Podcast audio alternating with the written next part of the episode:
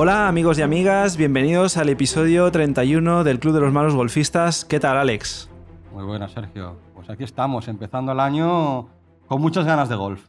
Eso es, con muchísimas. Eh, un año que apunta a que va a ser nuestro año de golf. Eso esperemos, ojalá, ojalá.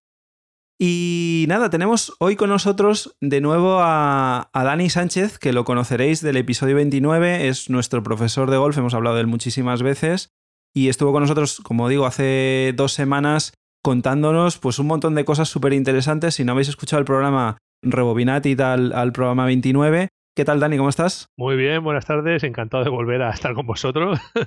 y nada, adelante. Y hoy lo que queríamos, porque le hemos llamado y le hemos dicho, oye, mira, tenemos un tema que creo que es interesante, pero tiene que ser alguien con conocimiento de causa, no como nosotros, que estamos aquí en plan, hablamos de golf como si supiéramos, Exacto. pero bueno, eh, le metemos más morro que de otra cosa. Y lo que queríamos era hablar un poco hoy de los mitos de golf, porque hay muchas o hay ciertas cosas que como que se repiten como dogmas de fe, porque la gente los escucha y, los, y lo va expandiendo por ahí, y hay ciertas cosas que técnicamente queríamos saber si son ciertas o no, o en qué se basan, o si son ciertas en alguna parte y otra no. Y entonces lo que, lo que hemos hecho ha sido, obviamente, pues acudir a, a la persona de confianza que más sabe de todos estos temas y decir, oye, mira, Dani, ayúdanos a desmitificar en lo posible todas estas cosas que, que hemos ido oyendo por ahí, que se van comentando eh, en los partidos de golf y ver, pues eso, si es cierto, si no, si nos tenemos que preocupar o no, si hacemos algo que hay que corregir o no. Y aprovechamos este espacio también para que vosotros conozcáis de primera mano este tipo de, de mitos, ver si, si tienen algún fundamento o no, ¿no? Por ejemplo, un mito, el tema de la cabeza, ¿no? Que siempre hablamos, ¿no? La cabeza quieta, la cabeza mirando abajo, Muchas veces cuando pegamos un mal golpe siempre hay alguien que dice, es que te has levantado a mirar, ¿no? Dani, ¿eso qué tiene de cierto y qué, y qué no? Mira, a ver, hay que diferenciar que el swing ha avanzado muchísimo. O sea, el swing de golf, o sea, ha habido grandes cambios desde la, hace, de la época de, de, John Jacobs, de la época de Jesús Arruti, que eran los primeros profesores aquí. Ha ido cambiando mucho hasta las técnicas de ahora. Ahora también hay muchas veces que salen gurús que se creen que han inventado el golf. O sea, hoy en día eh, hay, hay, algunos que se juntan un poquito a un jugador que está un poco bien, que está jugando bien porque ya es buen jugador, y de pronto esa semana tiene algo y mira, y es que le he arreglado yo el swing. Y la verdad es que arreglar arreglan poco. Pero entonces hubo un momento pues que grandes entrenadores como David Ledbetter cogió a Nick Faldo, en su momento la escuela de Ledbetter, eh, Butch Harmon, Tiger Woods y todo esto. Entonces, la cabeza quieta. La cabeza quieta es una frase que la hemos usado muchos profesores también. Yo me considero también haberla usado algunas veces pero es una cuestión ya de una técnica más antigua. Cabeza quieta. La cabeza se tiene que quedar quieta en el momento de impacto. A ver, la cabeza no se queda quieta porque se tiene que mover hacia adelante. Si la dejaras quieta, la bola se iría muy a la izquierda. O sea, tiene que pasar con el cuerpo. Lo importante es por dónde miras a la bola. A la bola hay que mirarla un poquito por detrás. ¿Por qué? Porque tu objetivo no es la bandera, tu objetivo es la bola. Entonces tú tienes que pegar a la bola por detrás. Siempre hay que pegar bola y luego suelo. Todos los buenos jugadores sacan una, una chuleta siempre de la bola hacia adelante. Entonces, es importante que la cabeza esté quieta en el momento de impacto, pero siempre pasando hacia adelante con el cuerpo. O sea, no puedes pasar el cuerpo y dejar la cabeza totalmente quieta. Lo que pasa que hay, eh, cuando empiezan los jugadores amateurs, hay una cosa que es la ansiedad, el mirar dónde va la bola. Entonces, claro, desde fuera se ve muy fácil cuando un jugador levanta la cabeza para mirar dónde va. Entonces, claro, ¿qué, qué le vas a decir? No, no mires, tú mira la bola. O sea, lo más fácil es decir, oye, intenta aguantar la cabeza, porque es una sensación tan fácil de hacer, el aguantar la cabeza quieta, que te puede ayudar a pegar a la bola por detrás. O sea, es un mito que no es malo para depende de cada alumno. Lo que pasa es que usarlo para siempre no. ¿Podríamos decir que la cabeza hay que mantenerla quieta y mirando por atrás desde el inicio del swing hasta el momento del impacto y una vez impactas dejarla que se mueva con el cuerpo? Es dejarla que se mueva hacia adelante porque tú al final lo que estás haciendo es ver la bola salir y, la, y ver la bola salir la ves si la cabeza la mueves para adelante. Pues si no mueves la cabeza, eh, la bola no la ves. O sea, y además te quedas muy quieto con la cabeza, es tan malo como moverla mucho. ¿Por qué? Pues si la cabeza no pasa, no va a dejar pasar al cuerpo. Y si no deja pasar al cuerpo, al final los brazos se van a meter a la izquierda y vas a pegar unos ganchos tremendo. No vas a hacer el swing completo al final, ¿no? No, no. El palo se va a cerrar y la bola va a ir a la izquierda. O sea, la cabeza hay que moverla hacia adelante como se mueve con el cuerpo. Eso es normal. Pero lo que comentabas antes de tener una tendencia excesiva a querer mirar de antemano, ¿qué te comporta? ¿Levantarte? Eso te hace levantarte y entrar la cara del palo retrasada con respecto a las manos y generalmente abierta. Entonces la bola es una bola a la derecha, un slice tremendo. Siempre. O puedes pegar hasta sockets. O sea, depende, todo, todo, todo depende de cómo te muevas. Pero generalmente, si tú te levantas primero, la bola va a la derecha. Si tú te quedas muy quieto, la bola va a la izquierda. Eso es así. O sea que es un mito que tiene parte de razón. Sí, sí, es correcto. Lo que pasa es que ya te digo, no te puedes basar en todo. A veces hay otros errores y dices, no, es que te ha levantado la cabeza. No, no es. Ese es el mito fácil, ¿me Ya, entiendes? Claro, claro. Sí, sí. Bueno, vamos a por el segundo, que tiene también relación un poco con el, con el swing, ¿no? Y en este caso con el brazo izquierdo. Y hablamos de que el brazo izquierdo tiene que estar totalmente recto. Es decir, tú te pones en el stance y claro, el backswing con el brazo izquierdo totalmente recto, ¿en qué momento? ¿En la subida? ¿En la bajada? ¿Nunca? Aquí, como os acordáis en el capítulo que hicimos, os hablé de varias escuelas, ¿vale? Hay escuelas que te dicen que el brazo izquierdo, bueno, tiene que ir totalmente recto. En la subida, esta cantil te hace quedarte con el peso un poquito en el izquierdo, brazo recto y hacia adentro. Entonces, hay otra que es lo que te dije del TPI. El TPI, cuando viene un jugador, se le hace unas pruebas físicas. Entonces, claro, si tú a un, a un jugador le dices que levante los brazos, te pones contra una pared de espalda y levantas los brazos por delante y tienes que tocar con los dedos gordos, tienes que tocar la pared. Hay jugadores que lo intentan hacer y el brazo derecho se queda en la mitad del camino y no puedes subir más. O el brazo izquierdo. ¿Cómo le vas a decir luego sube el palo, manténlo? Claro, ya cuando hablamos de un problema físico, tienes que contar con eso, ¿vale? El brazo izquierdo, si tú ves ahora a todos los jugadores en la tele, claro, se mueven con el brazo izquierdo totalmente recto, pero claro, la flexibilidad que tienen esos jugadores también es abismal. A mí hay un jugador muy bueno que me gusta, que es canadiense, se llama Cory Connors, que si lo, que si lo veis alguna vez el swing, él cuando sube el brazo izquierdo lo dobla. O sea, él no, no, no tiene por qué no doblarlo. Por biomecánica, el brazo eh, en el codo es como si tuviéramos la intersección. Si tú subes con el brazo totalmente recto, al final arriba el brazo recto no tiene fuerza si no doblas las muñecas. Es un movimiento, una palanca de brazo con muñecas. Si tú el brazo lo doblas un poquito, no pasa nada porque cuando vas a bajar, la articulación del codo va a hacer que se vuelva a estirar el brazo. Y puede llegar bien a la bola también, no tiene por qué no doblar. Todo depende un poco de, vuelvo a decir, del físico de la persona. Ahí yo diría, hay jugadores que yo les digo brazo izquierdo totalmente rígido y hay otros jugadores que les digo, no, deja doblar un poquito el brazo. Es acorde a, su movimiento. O sea, te tienes que adaptar. Yo siempre digo que un profesor se tiene que adaptar al alumno e intentar hacer que él le dé a la bola de la mejor manera y de la manera más fácil para que le pueda la bola ir al objetivo. Claro, los que somos un poco troncos como yo, que no tenemos mucha flexibilidad, yo tiendo a doblar el codo un poco. Pero tú luego cuando, cuando pegas lo estiras bastante bien y, eso, y eso hace que llegues bien a la bola. Entonces, no hay ningún problema. El problema es que también, si tú te esperas, aquí hablamos del primero, de la cabeza quieta, a darle tiempo a que se estire, me parece muy bien. Claro, si doblas el codo y cuando vas a bajar también te mueves con el cuerpo hacia adelante, a lo mejor cuando vuelvas a estirar el codo estás medio metro por delante de la bola. Claro. Entonces ya no le has dado. También hay que tener en cuenta luego esas cosas. Muy fácil hablar, pero luego siempre hay que ver el swing de la persona e intentar analizarlo en el momento. Claro. Sí, sí. Bueno, a mí me ha gustado la respuesta, ¿eh? que al final el profesor se tiene que adaptar al alumno, ¿no? En función de sus limitaciones físicas, lesiones. Correcto. Hay, hay gente que viene, es que me caí de la moto y tengo el brazo que, mira, no lo puedo estirar. Entonces, claro, ¿cómo le vas a decir estirar el brazo si tiene el brazo recortado? Entonces te tienes que amoldar, bueno, pues haz un swing más de muñecas, tienes que... O sea, el swing me dices, ¿es de brazos, de muñecas? Oye, el, swing puede ser como sea, lo importante es dar a la bola. O sea, te tienes que adaptar un poquito al alumno y decirle, oye, a cuando te viene una señora de 65 años que mide metro y medio y dices que quiero pegarle más fuerte, pues como no le hagas mover las muñecas, no puede pegarle fuerte. O sea, le dices, mueve todo el brazo izquierdo recto. O así como juega con el brazo izquierdo la señora, es que ni la cuenta. Claro. O sea, eso, eso hay que darse cuenta en esas cosas. Por eso digo, cada swing se tiene que amoldar un poquito al alumno. Sí, sí. Pues súper interesante. Otro mito, por ejemplo, el de que tienes que ir a golpear hacia abajo, especialmente con los hierros. ¿eh? Evidentemente el driver es otro cantar, pero lo de forzar que el movimiento sea hacia abajo y el tema de lo que hablabas tú de las manos, ¿no? El movimiento con las manos en el momento del impacto no debería ser hacia arriba o eso es lo que tratan de hacer los profesionales. Yo te voy a hacer una pregunta. ¿Tú cuál crees que es el punto más bajo del palo durante el movimiento del swing? ¿Dónde está el punto más bajo? ¿En la bola? No, debería ser un poquito por detrás de la bola, ¿no? No, Después, al ¿no? contrario, por de- después. Sí, es sí, por, es por- exacto, por exacto, detrás. detrás de la bola, después. O sea, la chuleta, si tú te miras a todos los jugadores, siempre sacan chuletas de la bola hacia adelante.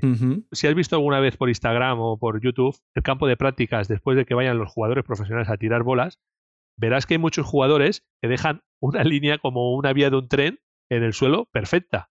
¿Por qué? Porque son capaces. La primera es la que sacan y luego ponen la bola detrás y vuelven a sacar la misma chuleta. Y van comiéndose la hierba hacia atrás. Esto es una cosa que nos gustaría que los amateurs también aprendieran a hacer. ¿Para qué? Para conservar mejor los campos de práctica. Porque hay veces que llegas a un campo de práctica y ves chuletas en todos lados. Entonces siempre es bueno trabajar así hacia atrás. Entonces, si tú trabajas hacia atrás, siempre aprovechas la chuleta que has jugado antes. ¿Por qué? Porque, como te digo, el punto más bajo es detrás de la bola. Una vez que has pegado la bola, el palo se sigue clavando y sale por delante. Y luego ya sube hacia arriba. Con los hierros es normal pegar hacia abajo. ¿Por qué? Porque los hierros tienen un ángulo. Ese ángulo es el que hace que levantes la bola. Tú tienes que pegar hacia abajo y la bola pegará en la cara del palo, resbalará y subirá hacia arriba. Con el drive no pasa eso porque el ángulo del palo es más cerrado. Encima también ponemos un tee alto.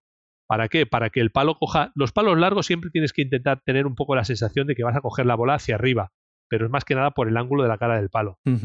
¿Qué se considera largo? A partir del hierro 5, 6, 5, 4, 3, 2, son palos que vosotros ya no conocéis, eh, que ahora se usan los híbridos, pero igual que los híbridos, las maderas, todo se tiene que intentar ya coger un poquito más para arriba. Por eso también modificamos un poquito la posición de la bola con respecto a los pies. Cuando coges palos cortos, la bola siempre está. Se puede decir que la bola siempre está en el mismo sitio, en el esternón. Pero el pie derecho es el que vas echando hacia la derecha. O sea, con un san el pie derecho está más juntito y cuando vas cogiendo palos más largos, tú el pie derecho lo vas echando hacia la derecha con el drive y la bola, pues parece que está mucho más al pie izquierdo, es por eso. La posición es la misma, siempre es el esternón. La bola siempre tiene que estar delante del esternón y entonces va hacia adelante. Y las manos siempre tienen que estar colocadas, se puede decir, como medio centímetro por delante de la bragueta, en la, en la ingle izquierda. Debería ser la posición ideal del impacto. Muy bien. Seguimos con otro de los mitos y es el tema del pie izquierdo completamente en el suelo. Si tiene que estar en el backswing o en el momento del impacto. Mira, yo te voy a contar una anécdota. Yo me acuerdo de cuando era más, cuando, bueno, me acuerdo de, joven. Eh, yo soy del Prat, del Real Club de Golf del Prat, y ahí tenemos a Pablo Larrazábal. Teníamos otro gran jugador profesional que se llamaba Rugial Viñana. Ellos, cuando eran pequeños, eran pequeños, eran bajitos. Y tú sabes que para pegar a la bola, cada vez que iban a pegar a la bola, el movimiento que hacían con el swing era tremendo. O sea, subían hacia arriba, levantaban, se ponían de puntillas con el pie izquierdo para luego pegar una leche e intentar ganar distancia y lo hacían, o sea, y, ganaban distancia porque si no, no era, no era posible. O sea, necesitaban un movimiento como más amplio, como desplazándose un poco para intentar conectar. El balanceo del pie izquierdo, a ver, tú cuando subes el palo, tú intentas aguantar el peso en el pie izquierdo para poder luego desgirar hacia la izquierda. O sea, depende también, vuelvo a decir aquí, que aquí hay, depende del jugador. O sea, hay jugadores que se pueden mover un poquito, se pueden mover. En esta cantil te hacen aguantarte mucho peso en el pie izquierdo cuando subes para luego pegar hacia arriba. O sea, no mueven nada el pie izquierdo, al contrario. Eh, en otras técnicas, pues te hacen hacer un swing un poco como de béisbol. O sea, cuando tú giras hacia atrás, todo el peso viene al pie derecho para ir hacia el izquierdo. Depende un poco, de, como te digo, del jugador. A ver, es mejor que esté un poquito en el suelo, no levantarlo mucho porque piensa que cuando hay mucho movimiento también la probabilidad de error es mayor. Y te desestabilizas, ¿no? Y te desestabiliza. Entonces el pie izquierdo debe estar en el suelo. ¿Se puede mover? Si, si es para ayudarte a girar, sí. Si es para desplazarte, no. Hay que tener cuidado. Desplazar el movimiento supone que tu centro también cambia. Claro. Y entonces es más difícil. ¿Le puedes dar a la bola? Sí, pero también puedes fallar mucho más, ¿sabes? Entonces, si tú mantienes el peso en el pie izquierdo, lo que acabas es controlando más el impacto cada vez en el mismo sitio. Bueno, que, claro ha quedado, ¿eh? Si, te ayuda a girar, ok, correcto. Si, te, si lo que quieres es como coger carrerilla, eso al final va a ser contraproducente. Exacto. Luego tenemos el problema de mucha gente que te viene y te dice, tengo el menisco roto. Entonces lo que intentamos es que el pie izquierdo, en vez de ponerlo enfrente, mirando hacia el paralelo a la línea del objetivo, en las puntas del pie izquierdo las ponemos abiertas. Depende del menisco que tenga roto, si es el izquierdo o el derecho. Entonces lo que hacemos es abrir las puntas hacia un lado o hacia el otro, ¿sabes? Entonces podemos desgirar mejor una forma de, salir hacia adelante con mucho mejor. Ostras, es súper interesante esto. Análisis de, lesiones y de... total, total, total. Vale, otro mito, el tema del balanceo, ¿no? Tú has hablado ahora un poquito del balanceo del peso de una pierna a otra. ¿De cuánto estamos hablando? Y si es diferente en un palo corto de un palo largo, si hay que focalizar mucho a la hora de hacer el swing, si tiene que ser como una de las prioridades tuyas en el pensamiento de, bueno, tengo que hacer esto. Tú piensa una cosa, eh, ¿con qué palo giras más? O sea, la pregunta sería, ¿con qué palo giras más o te balanceas un poquito más? Tú giras más con los palos más largos. ¿Por qué? Porque tiene más recorrido, ¿vale? Sí. Entonces, con un palo corto siempre vas a girar menos, ¿vale? El palo con el que menos se gira es con el pad, ¿vale? El pad es el palo que intentas bascular un poquito el hombro, pero no giras nada. Cuando haces el chip, giras muy poquito en la subida y luego te giras hacia adelante, pero girar giras y el pie derecho también se levanta cuando haces el chip, o sea, tú tienes que cambiar el peso hacia adelante siempre.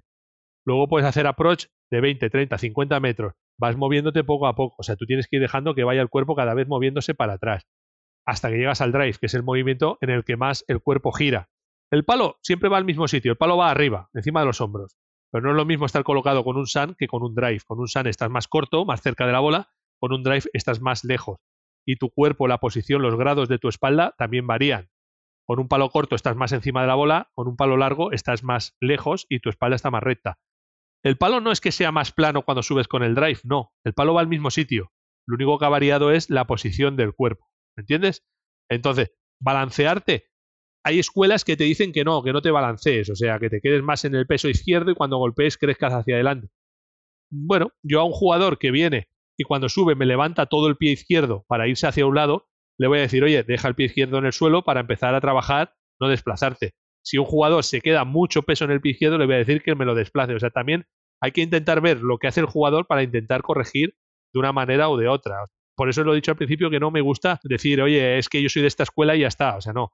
Yo una escuela no. Yo enseño a que tú le pegues a la bola bien. Hay que, hay que, hay que conocerlas todas, creo. ¿Para qué? Para que dependiendo de lo que te venga al alumno, poder ir por un lado por ir por otro. O sea, eso sería lo mejor. Claro, claro. Porque físicamente cada persona es diferente y necesitará una cosa u otra, ¿no? Claro, hay gente que puede girar mucho más y hay otra gente que, que, gira menos y entonces hay que enseñarle otras maneras. Correcto. Mm. Súper interesante.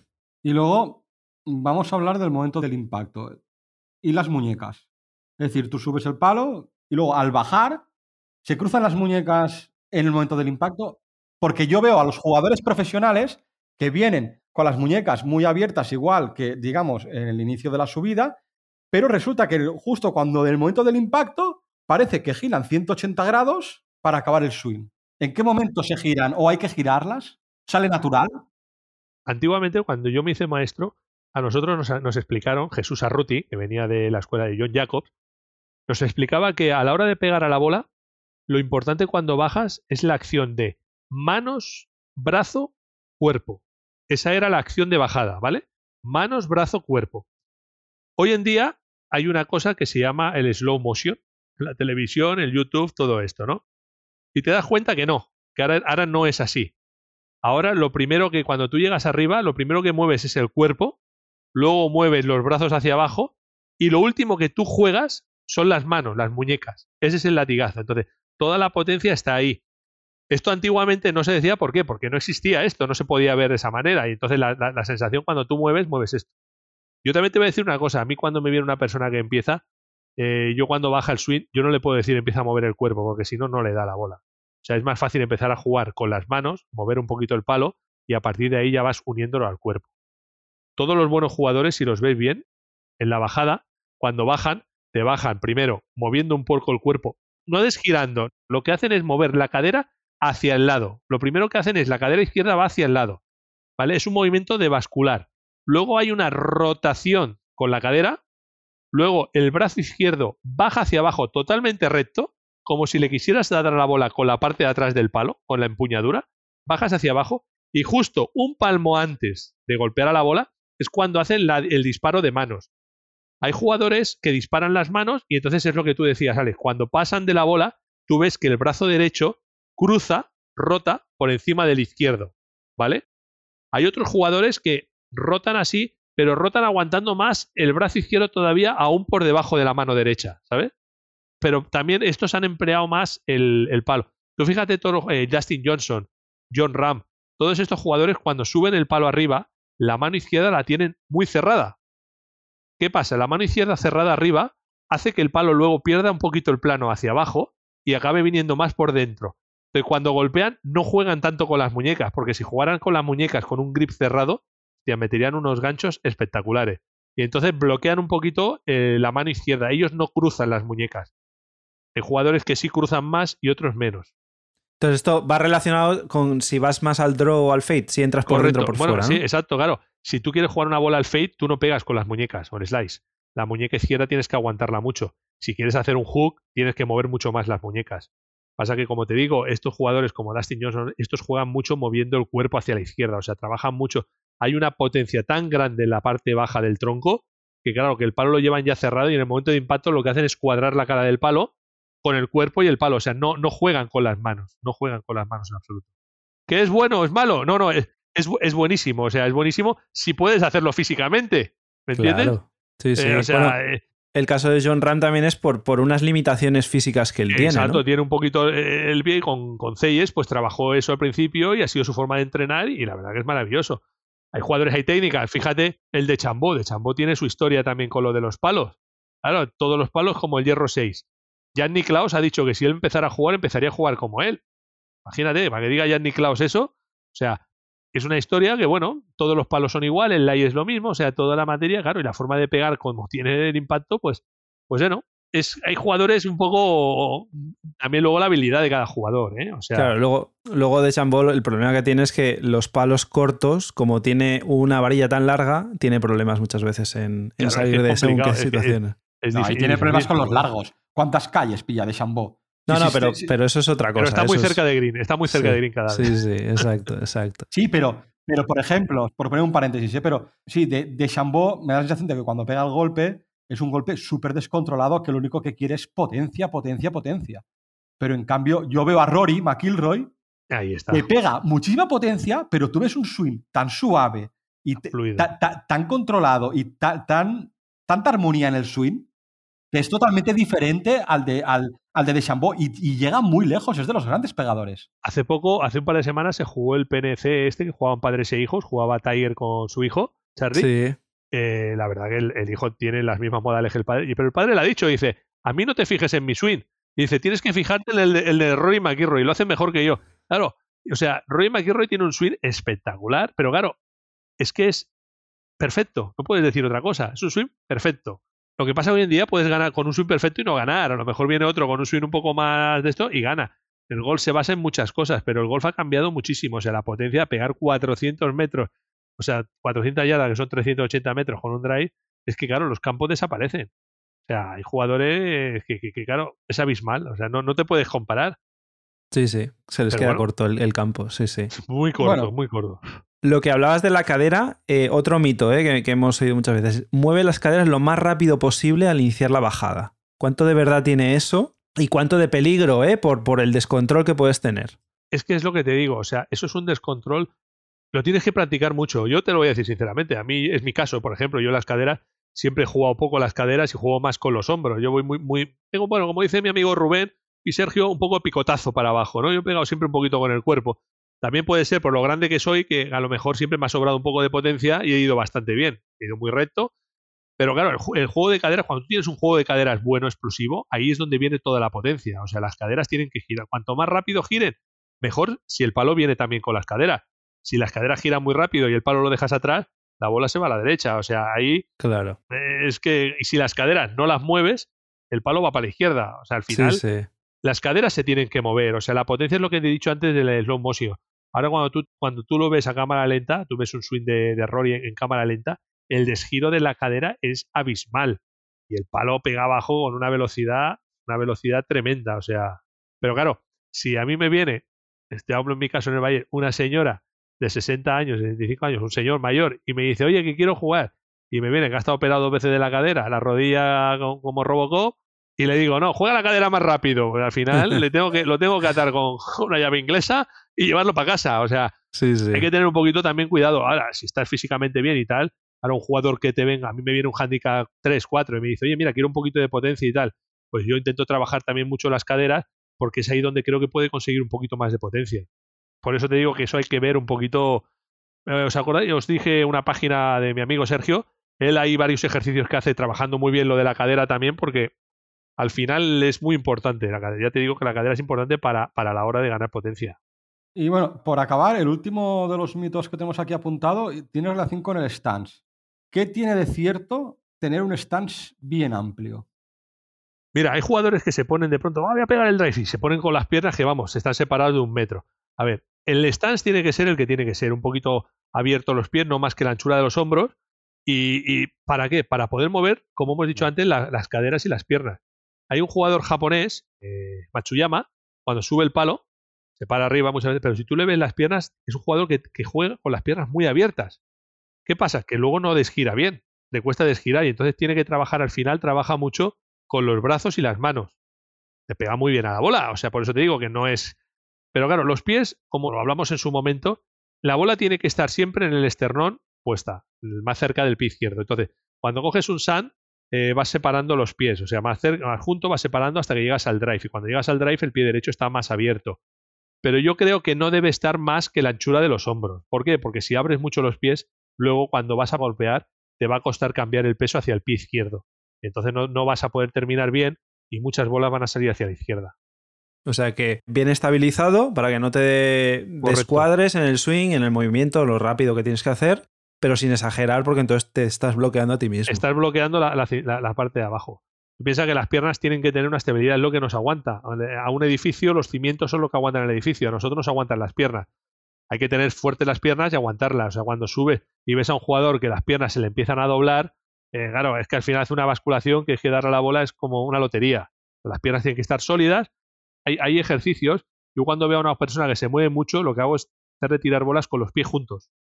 ¿Por qué? Porque si trabaja con los pies juntos, acaba haciendo la rotación. Esto le pasaba a Alex. Al principio trabajamos mucho esta sensación. ¿Por qué? Porque así conseguimos que trabaje un poquito el tronco, la parte superior.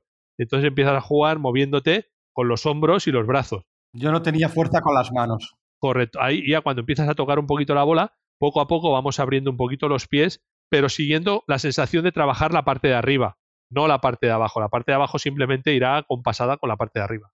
Y en el campo, yo te digo, hay jugadores que me han venido y han dicho, oye, estás jugando en el campo y ves que empiezas a mover, tú ponte más con los pies juntitos, intentas estabilizar un poco el swing y así se muevan los brazos más quietos y así no descontrolas tanto el movimiento.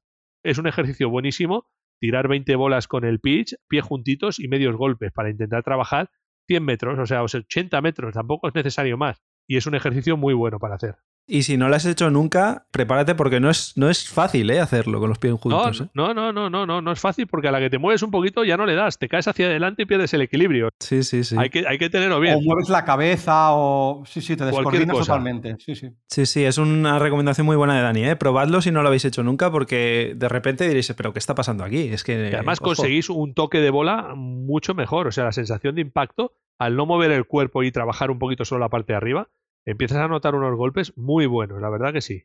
Pues bueno, hemos tenido una masterclass increíble. Gracias, Dani, porque yo creo que esto es, vamos, esto se paga con mucho dinero, ¿eh?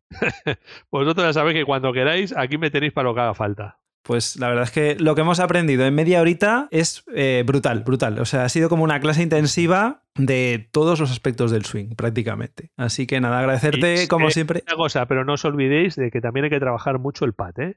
Ah, sí, sí, buen el consejo. está muy bien y todo, pero no os olvidéis de trabajar el juego corto. Ahí es donde las tarjetas se inflan rápido si, no lo trabajas. Sí, sí, sí. Correcto. Pues nada, agradecerte muchísimo que hayas estado con nosotros otra vez. Nos ha hecho mucha ilusión que, pudieras volver al podcast. Por favor, dejarnos comentarios, eh, darle las gracias a Dani, porque yo creo que esto ha sido una masterclass brutal. Y nada, a ver si podemos tenerte pronto otra vez con nosotros aquí en el podcast. yo, encantado para cuando me necesitéis, aquí estoy. Muy bien, muy, bien. Pues y, nada, y, nos vemos en, clase en, breve. Os veo allí. Lo dejamos por hoy. Eh, os damos las gracias por, por estar aquí, por seguirnos, por escucharnos, por dejarnos comentarios en las redes. Ya sabéis, proponednos temas. Si tenéis alguna consulta, alguna duda técnica, pues seguro que podemos contar con Dani algún otro día en el podcast. Desearos una muy feliz semana de golf y, como siempre, que vayáis a por el Verdi. Adiós. Hasta pronto.